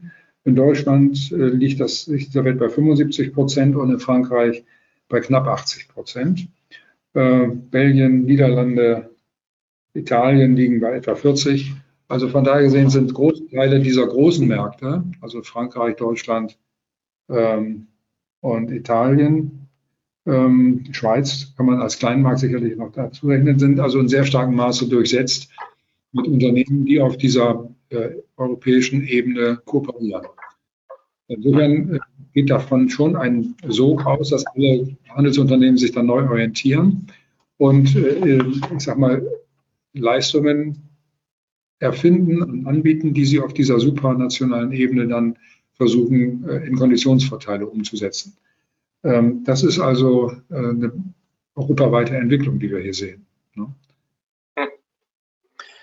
Genau, und die zweite Frage war dann, sind die Nicht-Rechnungsrabatte, die auf Ebene der Handelsorganisation erzielt werden, denn überhaupt einem bestimmten Artikel oder Artikelgruppe zuzuordnen, die am Point of Sale an den Verbraucher verkauft werden? Richtig. Es ist nicht, es ist, es ist weder einem bestimmten Einkaufsvorgang noch einem bestimmten Artikel zu rechnen, es sei denn, es geht um einen Monomarkenhersteller, der nur eine Produktvariante verkauft. Das ist aber nicht der Regelfall. Also das kann so sein, im Ausnahmefall, aber im Normalfall sind diese Rabatte nicht zurechenbar, äh, zeitlich auch so entkoppelt, dass sie selbst auf Rechnung sozusagen gebucht werden, erst am Ende des Jahres in diese Rechnung einfließen oder einmal oder vielleicht auch zweimal durch Zwischenzahlungen gegebenenfalls einfließen können, aber nicht in ein aktuelles Warengeschäft. Und von daher gesehen äh, ist das ein weiterer Punkt, äh, davon auszugehen, dass diese ähm, Rabatte beim Verbraucher nicht ankommen. Ich würde vielleicht, wenn Sie erlauben, äh, ja, hatten Sie eine weitere Frage? Nein, im Moment nicht. Wenn Sie erlauben, ähm, noch einen Aspekt äh, zur Sprache bringen, äh, der ähm, auf dem Absatzmarkt äh, einzuordnen ist. Herr Bayer hatte eben erwähnt, dass erheblicher Wettbewerb auf dem Absatzmarkt besteht. Ähm, man kann jetzt erstmal feststellen, dass äh, fast alle Unternehmen, die im deutschen Markt eine führende Position haben, auch Mitglied in einer solchen Einkaufskooperation sind, abgesehen, abgesehen von Aldi zum Beispiel, aber durchgängig diese, diese Verbreitung, Mitgliedschaft in einer internationalen Handelsallianz äh, ist gegeben. Das heißt also, alle machen irgendwie ein, zwei Prozentpunkte Vorteil. Man hat also keinen Vorteil mehr dadurch, dass man in einer Einkaufskooperation Mitglied ist und ein anderes Unternehmen, ein Wettbewerber nicht. Das haben heute alle diese Vorteile. Und die Frage, die man stellt, ist, wozu macht man das Ganze denn, wenn die Einkaufskooperation ähm, dann über diese äh, Rabattzahlung an die Mitglieder äh, diese Mitglieder diese Rabatte gleich weitergeben an die Verbraucher. Das heißt also, der Handel hat dadurch äh, selbst oder ja altruistische Position ganz offensichtlich, nicht seinen Gewinn zu maximieren, sondern möglicherweise äh, die Weitergabe dieser äh, Erträge an den Verbraucher zu organisieren. Das ist ähm, ja eine Behauptung, die hier auch von der EU-Kommission in dem Papier immer wieder durchscheint, äh, die man aber aus einem ganz bestimmten Grunde auch bezweifeln darf. In Deutschland haben wir es zu tun mit einer Einzelhandelsstruktur, die ungefähr äh, im Durchschnitt, wenn man das rein auf die Siedlungsfläche rechnet, einen Abstand zwischen den Märkten von zweieinhalb bis drei Kilometern hat. In Frankreich ist dieser Abstand zwischen zwei Märkten um die fünf Kilometer. In England ist das nicht viel anders. Das heißt also, wir haben es mit sehr äh, mal, verteilten Strukturen zu tun. Und die Frage, die sich dann stellt, ist, ob ich mit einem Rabatt eigentlich in der Lage bin, einen Kunden von der Abwanderung abzuhalten, beziehungsweise mit einem Rabatt in dieser Größenordnung einen Kunden vom Wettbewerber gewinnen kann. Und wenn Sie das sich anschauen und richtig rechnen, wir haben solche Rechnungen äh, durchgeführt, dann stellen Sie fest, dass die äh, Wegebereitschaft der Verbraucher äh, nicht so hoch ist, dass sie für ein paar Cent, nämlich diese zwei Prozentpunkte auf Top-Markenartikel, bereit sind, den Laden zu wechseln. Das heißt also, äh, die klassische Regel, dass 20 bis 20, 75 Prozent der Ausgaben eines Haushalts in einem Markt getätigt werden, und das ist immer der gleiche, äh, wird durch diese Rabattpolitik oder durch diese Rabatte der, äh, der ganzen äh, aufgebrochen. Das heißt also, es gibt seitens der Verbraucherseite äh, bei so äh, mal, bisher geringen ähm, Effekten ähm, keine, keine Veranlassung, den Laden zu wechseln, beziehungsweise seinem eigenen Laden untreu zu werden. Ähm, bis hin zu der Frage, ob die, wie gesagt, überhaupt in die Preise hineinkommen. Das ist ja das, was wir zunächst bezweifelt haben. Aber auch die Absatzwirtschaft spricht eigentlich dafür, dass eine äh, Wirkung beim Endverbraucher nicht zu erwarten ist. Und das wiederum weiß der Handel natürlich auch. Äh, wenn ich nichts bewirke damit und damit nur Geld tausche, was ich teuer der Industrie abgerungen habe und dann an den Verbraucher weitergebe, dann fragt sich natürlich, wo dann da der Nutzen für den Verbraucher liegen soll. Finde ich auch persönlich eine spannende Thematik, weil ähm, man da ja auch als ähm, Anwalt und Verbraucher nur eine bislang habe ich ja nur eine anekdotische Evidenz. Ja? Also man geht dann immer ein bisschen von sich selbst aus. Natürlich ist das Problem.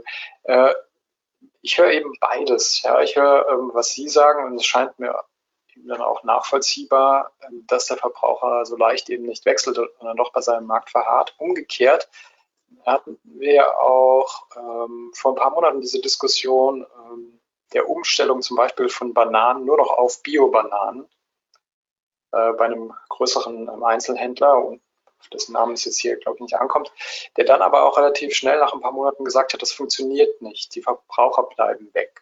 Verbraucher akzeptieren es nicht. Ja? Und äh, Bananen scheinen da irgendwie ein wichtiges Produkt. Ich meine, klar ist, glaube ich, auch, dass nicht jedes Produkt gleichbedeutend ist im Portfolio für die Frage, ob der Verbraucher aufgrund eines Angebots ähm, von seinem üblichen Markt weggeht ähm, es scheint gewisse eben Artikel zu geben, ähm, auf die es ankommt. Ja. Ähm, es gibt ja teilweise diesen Begriff des Lost Leaders, also dass man bewusst ein Produkt sehr, sehr, sehr günstig äh, anbietet, um die Leute im Markt zu haben. Äh, Klammer auf, vielleicht sind die anderen Produkte drumherum dann äh, nicht ganz so günstig, Klammer zu. Ähm, das sind ja alles jetzt rein, rein anekdotisch, ja, ähm, ja Möglichkeiten, auch da hat es mich überrascht, als ich geschaut habe, was es da eigentlich aus der ähm, Wissenschaft so gibt.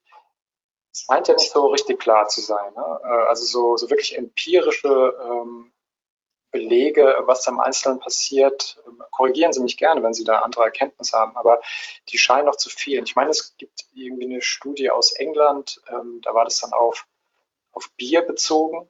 Ähm, ich meine aber sogar eine komplette Auslistung von Bier. Dann wechseln die Leute. Ja. Äh, es ist immer sehr, sehr spezifisch, aber scheint mir schwer verallgemeinerbar zu sein, ähm, was den Verbraucher oder eine, sagen wir mal, eine kritische Masse an Verbrauchern dazu bringt, äh, einen anderen Markt zu wählen. Ähm, gegenüber dem Markt den Standortvorteil hat, weil ich glaube, auch das ist ähm, relativ intuitiv, dass äh, wir einen längeren Einkaufsweg, gerade wenn er zu Fuß hinter sich gebracht werden muss, nur dann wählen, wenn wir wirklich sagen, da haben wir einen echten Mehrwert bei einem anderen äh, Markt. Äh, genau, ich weiß nicht, wie Ihr Stand da ist, was die, gerade die empirischen Untersuchungen angeht, ähm, die Wechselbereitschaft. Also. Ja, die Wechselbereitschaft, ähm, man muss immer die Frage stellen, in Bezug auf welche Art von Einkäufen. Natürlich sind die Anlässe zu kaufen immer wieder unterschiedlich. Ähm, mit den berühmten äh, Einkaufsbummel morgens über den Wochenmarkt am Wochenende, äh, den man sich vielleicht nicht so einfach nehmen lässt. Und da wechselt man auch in der Regel nicht den Wochenmarkt, sondern bleibt auf seinem angestammten, im Quartier liegenden Wochenmarkt in der Regel hängen. So ähnlich funktioniert das natürlich auch im Lebensmittelhandel. Und äh, die beliebige Aufteilung äh, der, der, des Bedarfs des Verbraucher auf verschiedene Warenkörbe, sodass ich, in jeden, dass ich jeden Warenkorb in einem anderen Laden kaufe, ist äh, ausgesprochen exotisch. Ja? Also das passiert äh, in der Regel nicht. Äh, aber Sie haben auch klar recht, äh, hat das ja schon eingefordert, nicht zu pauschalieren. Ähm, man kann immer messen, dass bestimmte Anteile der Verbraucher denn doch abwandern. Wir haben das selber mal gemacht in Bezug auf zum Beispiel Nudeln oder auf Bezug auf ähm, Orangensäfte. Bei Orangensäften war die Quote der wechselbereiten Verbraucher in der Größenordnung von unter drei Prozent. Bei Aha. Nudeln die noch geringer. Ähm, die meisten Leute wechseln auf eine andere Marke äh, im Laden. Oder die, die zweite Variante, es gab noch mehrere Alternativen, aber die zweite Variante ist, man schiebt den Bedarf auf. Man sagt, den kaufe ich heute mal, ist nächstes Mal wieder da. Also die Frage, was bei 14 Wochen Auslistung von Nestle passiert, soweit wir äh, gesehen oder äh, gehört haben, äh, sind die äh, Umsatzeffekte äh, bei dem auslistenden Unternehmen Edeka äh, minimal gewesen. Die Verbraucher haben offensichtlich, sind offensichtlich geswitcht zu einer anderen Marke oder haben eben halt den Bedarf aufgeschoben. Also jedenfalls ist da nicht allzu viel passiert. Bei Nestle sind die, sind die Umsatzverluste sicherlich höher gewesen. Insofern ist diese Asymmetrie ein Thema. Aber im Hinblick auf die Wechselbereitschaft von ganzen Läden ähm. Schon sehr viel stärkere Einschnitte. Sie haben recht, es gibt ähm, die kaufen eben halt unheimlich gerne ihre Milchprodukte zu bestimmten Preisen oder der nächste äh, bei Fleisch und erwarten dann eben halt dort in dem Bereich entsprechende Angebote. Der nächste macht das mit einem Großeinkauf von Spirituosen oder Bier. Äh, das mag so sein, dass immer mal jemand betroffen ist, aber ganz im Durchschnitt betrachtet über alle Verbraucher hinweg, ähm, wie gesagt, wird mit wenigen Prozentpunkten ähm, Einkaufsvorteil bei nur ausgewählten Produkten auf der Absatzseite in der Regel keine Bewegung, äh, messbare Bewegung passieren zwischen den Konsumenten. Zwischen den ja.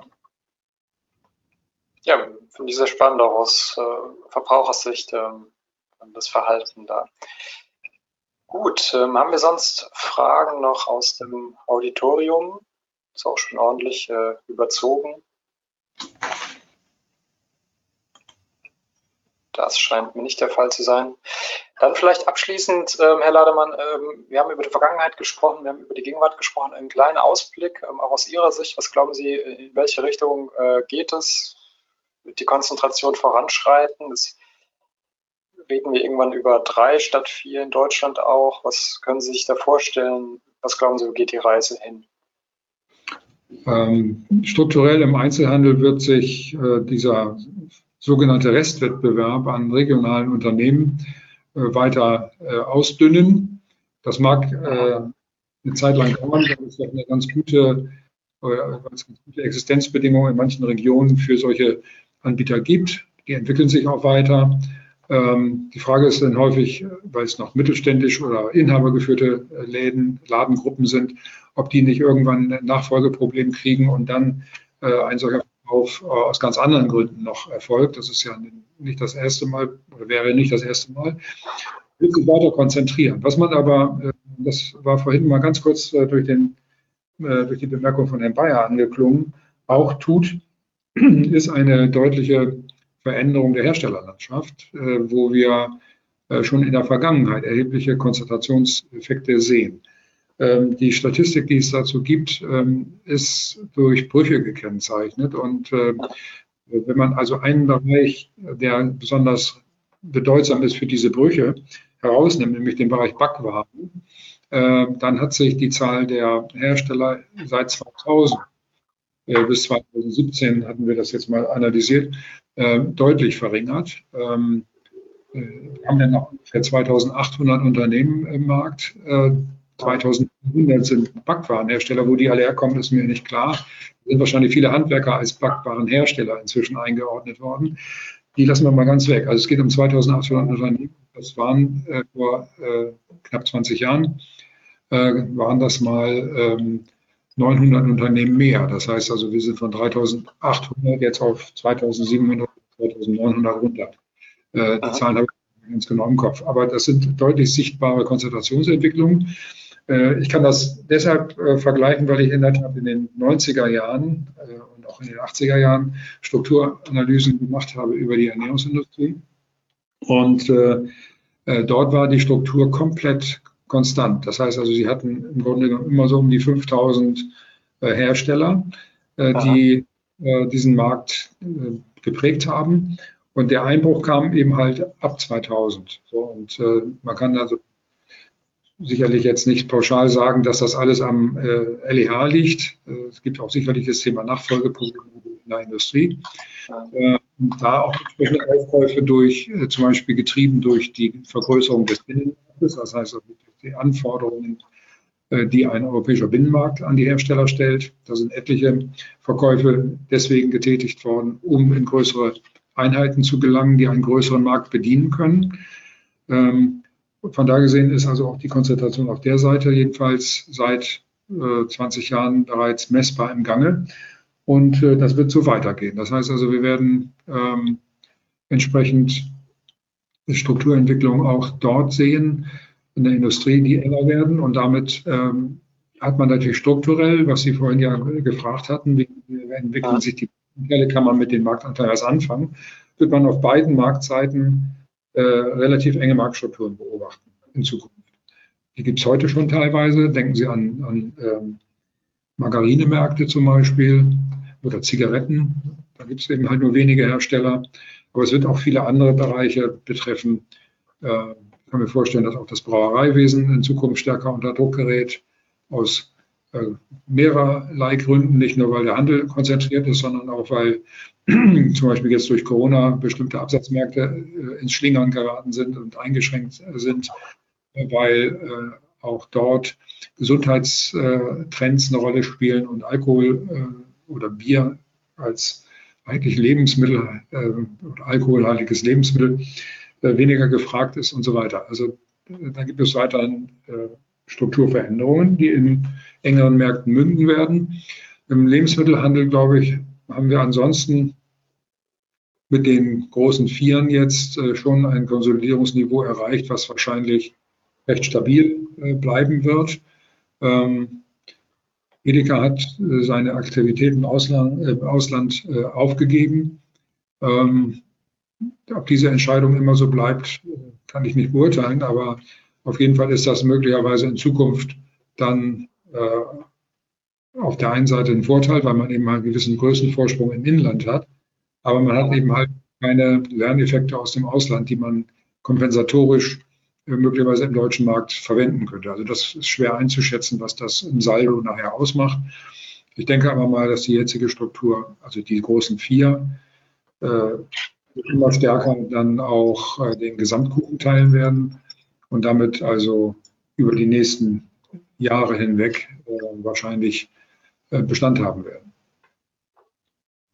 Ja, spannend. Also vielleicht auch noch ein gewisses Zusammenwachsen der europäischen Märkte dann auch auf der äh, Handelsebene. Ja, gut, dass Sie das ansprechen. Das sehe ich eigentlich äh, eher nicht. Und auch im Hinblick auf die okay. bisherige Debatte, die dann, äh, Herr Weyer hat es auch erwähnt, als ein möglicher ähm, äh, Entwicklungsschub zugunsten eines einheitlichen äh, europäischen Binnenmarktes. Ähm, ja. Das äh, wird sicherlich ein Stück weitergehen noch, weil äh, auch dieser Binnenmarkt angesichts großer kultureller, großer konsumseitiger Unterschiede äh, wirklich vereinheitlicht wird, ähm, wage zu bezweifeln. Also ich habe ähm, selber mir mal den Schokoladenmarkt vor ein paar Jahren äh, näher angeguckt und äh, dort konnte man äh, feststellen, dass die ähm, Angleichung der äh, Konsumverhältnisse eigentlich nicht stattgefunden hat, sondern dass es zu einer äh, größeren Vielfalt, das ist ein Thema, was wir ja eben auch schon mal im anderen Zusammenhang hatten, zu einer größeren Vielfalt in den Sortimenten gekommen ist ähm, und damit also nicht ähm, eine Angleichung stattgefunden hat, sondern eine Ausdifferenzierung, eine weitere Ausdifferenzierung. Ähm, das wird sicherlich, oder sagen wir, das wird der Handel möglicherweise ein Stück weit äh, noch befördern können. Äh, diese Angleichung äh, die, Ausdifferenzierung des Konsums. Äh, aber ob es deswegen eine Angleichung gibt und ich sage mal in Zukunft bestimmte Schokoladenmarken wegfallen, wage ich doch zu bezweifeln. Also jedenfalls im Hinblick auf die europäische Vielfalt. Ja, wunderbar. Das ist doch ein schönes Sch äh, Schlusswort auch, ähm, wenn keine Fragen mehr sind. Dann darf ich mich bei Ihnen bedanken, Herr Lademann. Es war sehr interessant, sehr aufschlussreich ähm, und äh, wird uns auch in Zukunft weiterhin, ähm, glaube ich, stark in Anspruch nehmen, diese Prozesse sowohl auf anwaltlicher als auch auf ökonomischer Seite ähm, hier zu begleiten. Äh, genau, bedanken möchte ich mich auch noch bei den Teilnehmern, die bis äh, hier zuletzt durchgehalten haben. Wir haben wieder ordentlich überzogen, aber ich glaube, es ist Ausdruck der lebhaften Debatte, die es eben gibt.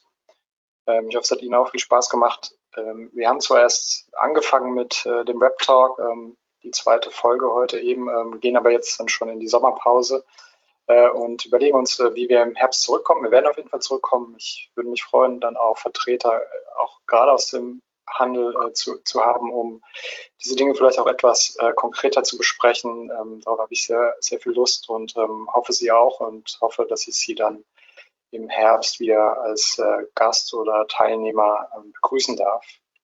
In diesem Sinne entlasse ich Sie äh, in den Mittag. Hoffe, Sie haben einen schönen Tag, eine schöne Woche und bleiben Sie uns gewogen. Vielen Dank. Tschüss. Danke auch. Auf Wiederschauen.